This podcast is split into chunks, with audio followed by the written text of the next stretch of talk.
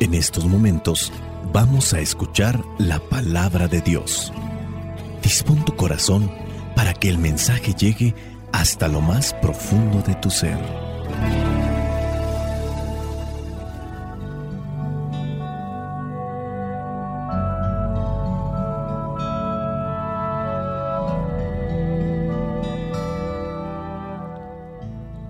El Evangelio que la iglesia nos presenta para el día de hoy corresponde a Lucas capítulo 6 versículos del 12 al 19. Dice así, por aquellos días Jesús se fue a un cerro a orar y pasó toda la noche orando a Dios.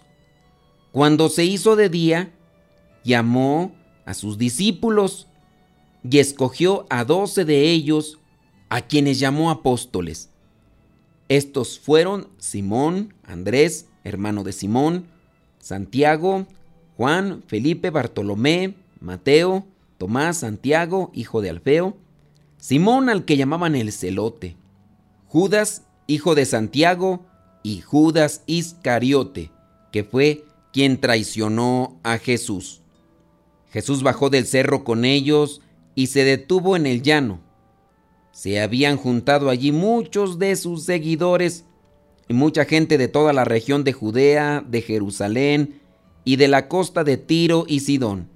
Habían llegado para oír a Jesús y para que los curara de sus enfermedades. Los que sufrían a causa de espíritus impuros también quedaban sanos. Así que toda la gente quería tocar a Jesús porque lo sanaba a todos con el poder que de él salía. Palabra de Dios. Te alabamos, Señor. Señor Jesucristo, nuestro divino Salvador. Gracias te damos por tu infinito amor te escuchamos en la palabra, te recibimos y adoramos en la Eucaristía, te servimos en los hermanos.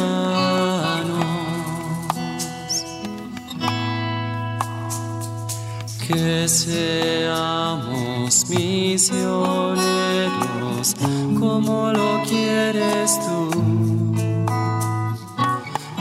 enseñando a los hombres el fuego de tu amor.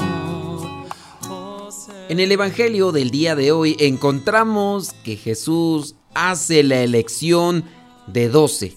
De entre tantos discípulos que le seguían, le acompañaban, le escuchaban, escoge a doce.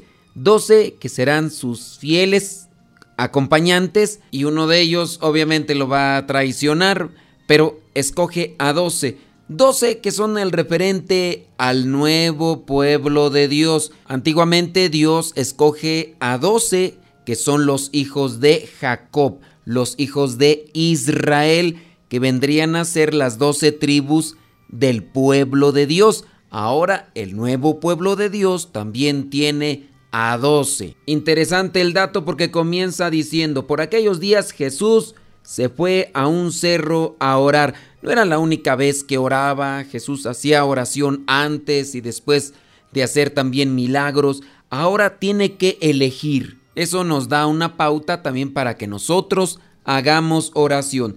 Dice entonces, se va al cerro a orar pasa toda la noche orando, platicando con Dios, platicar, dialogar, intercambiar palabras. Esa es la oración. No es la primera vez que hablaba. Él viene a ser un transmisor, es un mensajero de parte de Dios. Lo que dice él se lo ha dicho el Padre antes. Lo que está haciendo él se lo ha dicho el Padre antes. Y a pesar de que ya tenga en cuenta qué es lo que tiene que decir o qué es lo que tiene que hacer, necesita también ajustar sus ideas, necesita ajustar los planes. Acuérdense que la presencia de Jesús en nuestra vida es para revelarnos lo que realmente quiere Dios como plan de salvación. Ya no es interpretar a los profetas, ya no es interpretar aquellos mensajeros de Dios. Ahora estamos teniendo la revelación en plenitud. Jesús es el verbo del Padre, la revelación en plenitud. Quien lo ve a Jesús ve al Padre, le dijo Felipe, cuando muéstranos al Padre.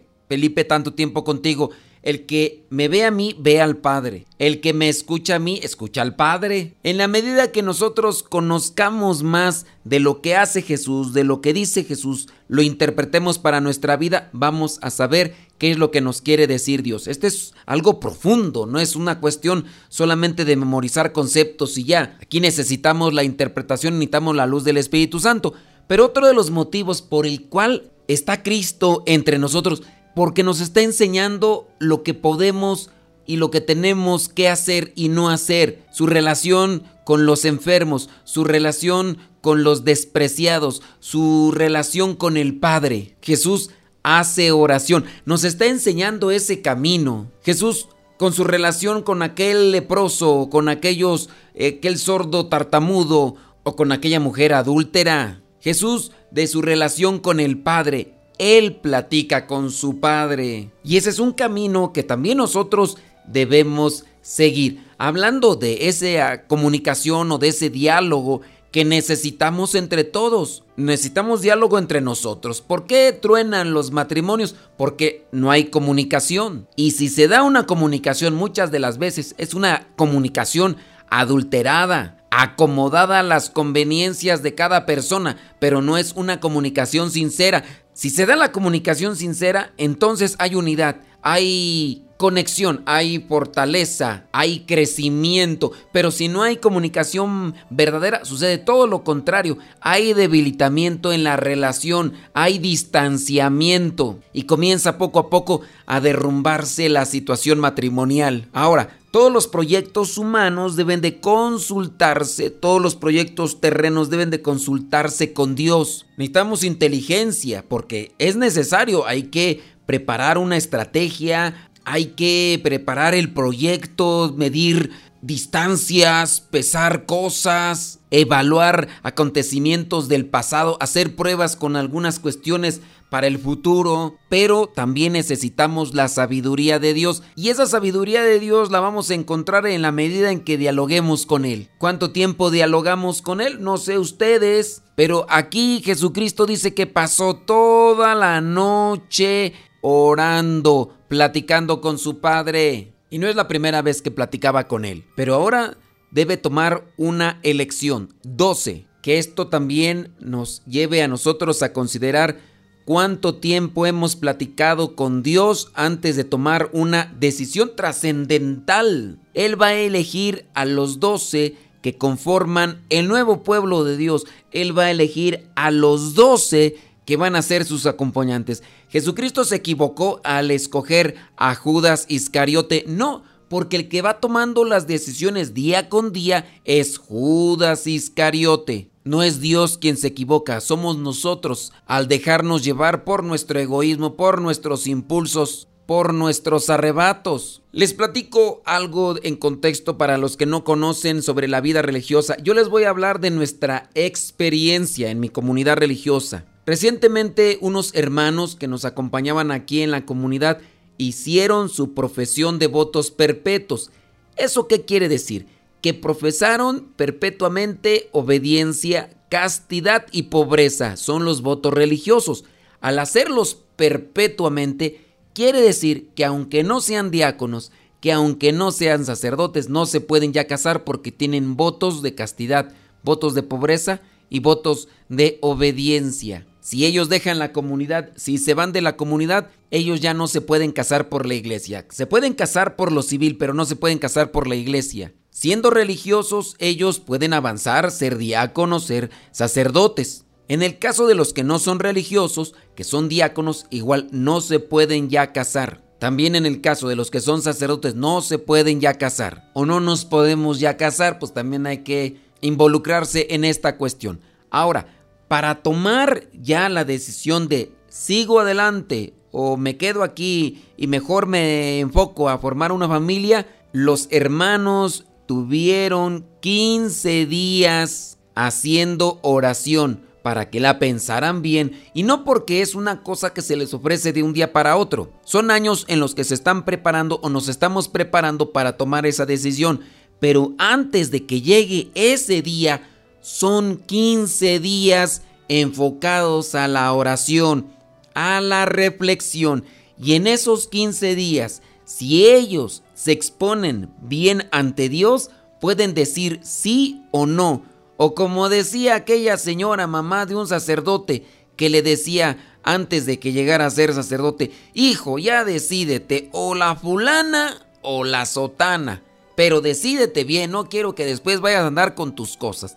Su hijo eligió la sotana. Este sacerdote falleció en un accidente, su mamá ya también falleció, pero me quedé con esa expresión cuando visitaba su casa y nos daba amablemente los alimentos que le decía a su hijo que tomara una decisión clara para que no sufriera y no la hiciera sufrir a ella.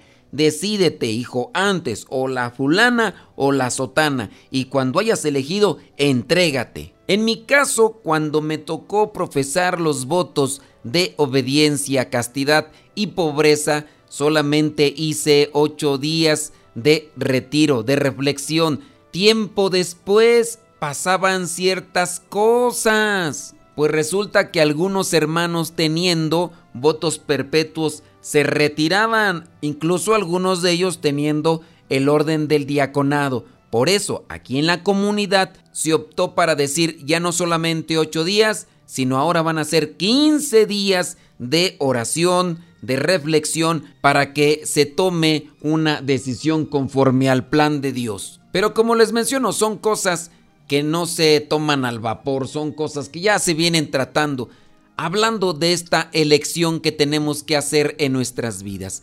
Ustedes, los que están casados, ¿cuánto tiempo oraron ante Dios para tomar esa decisión que sin duda es determinante para su salvación. Hablando también de la elección de los hijos, si es que se han pensado en ellos, y también sobre la situación de otras cosas. No tiene por qué estar peleada la decisión de seguir trabajando o de no seguir trabajando en ciertos lugares, de vivir en ciertos lugares o de no vivir y así de estas cosas que son en relación a nuestra vida, ponernos ante el Padre. Señor, ilumíname, ayúdame, dime qué es lo que tengo que hacer o qué es lo mejor para mí. Porque muchas veces nosotros nos apegamos a cosas que nos gustan, nos apegamos a cosas que queremos, pero no nos apegamos a esas cosas que quiere Dios. Y por apegarnos a lo que busca nuestro ego, muchas veces sufrimos toda la vida.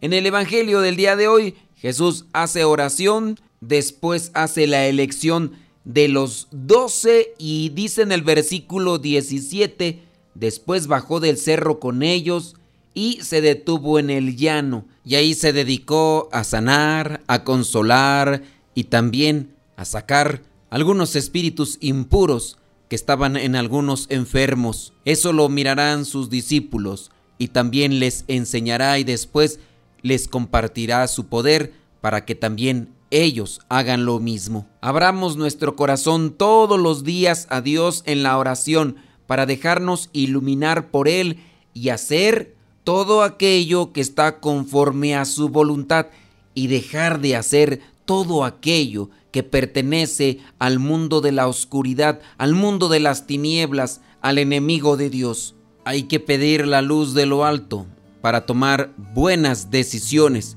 y hay que seguirla pidiendo para ser perseverantes en el cumplimiento de la voluntad de Dios. Cuánto me amas Jesús, qué infinito tu amor moriste para salvarme.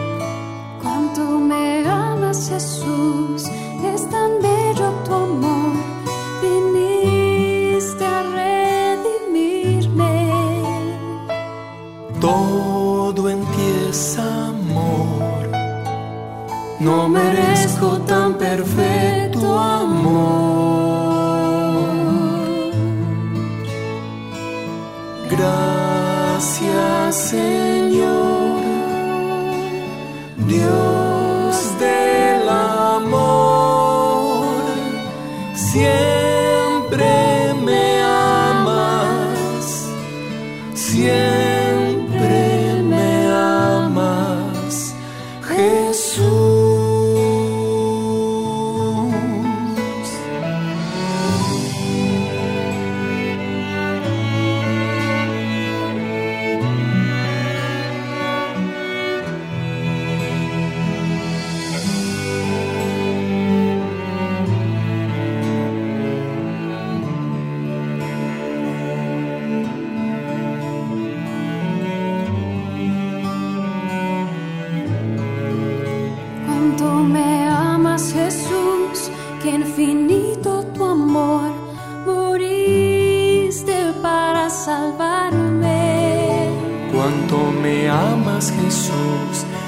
tan bello tu amor, viniste a re- Nos ponemos ante la presencia de Dios para que ilumine siempre nuestro caminar en esta vida, ilumine nuestros pensamientos, nuestro entendimiento y podamos hacerlo todo conforme a su proyecto de salvación.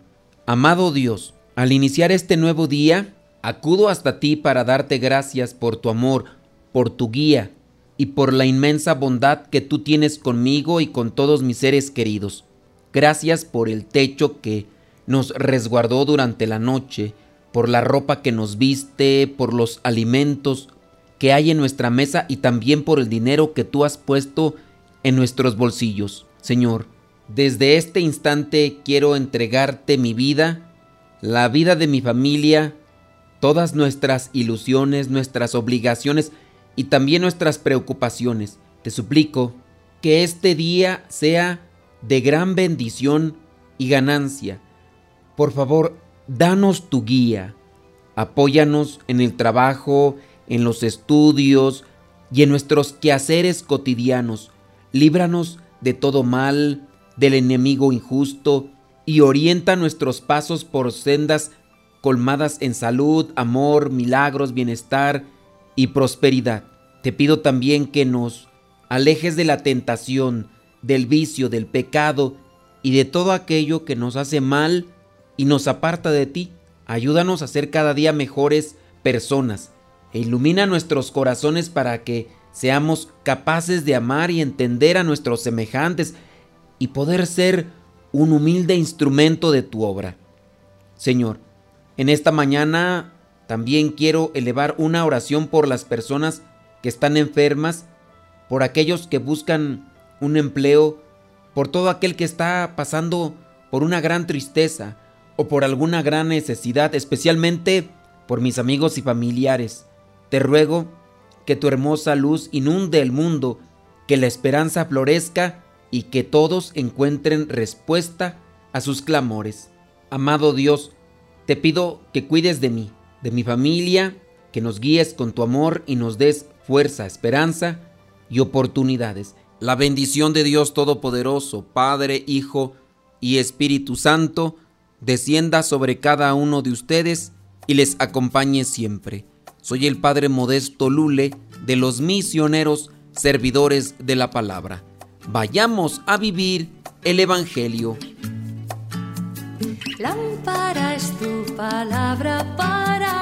Pasos, luz en mi sendero.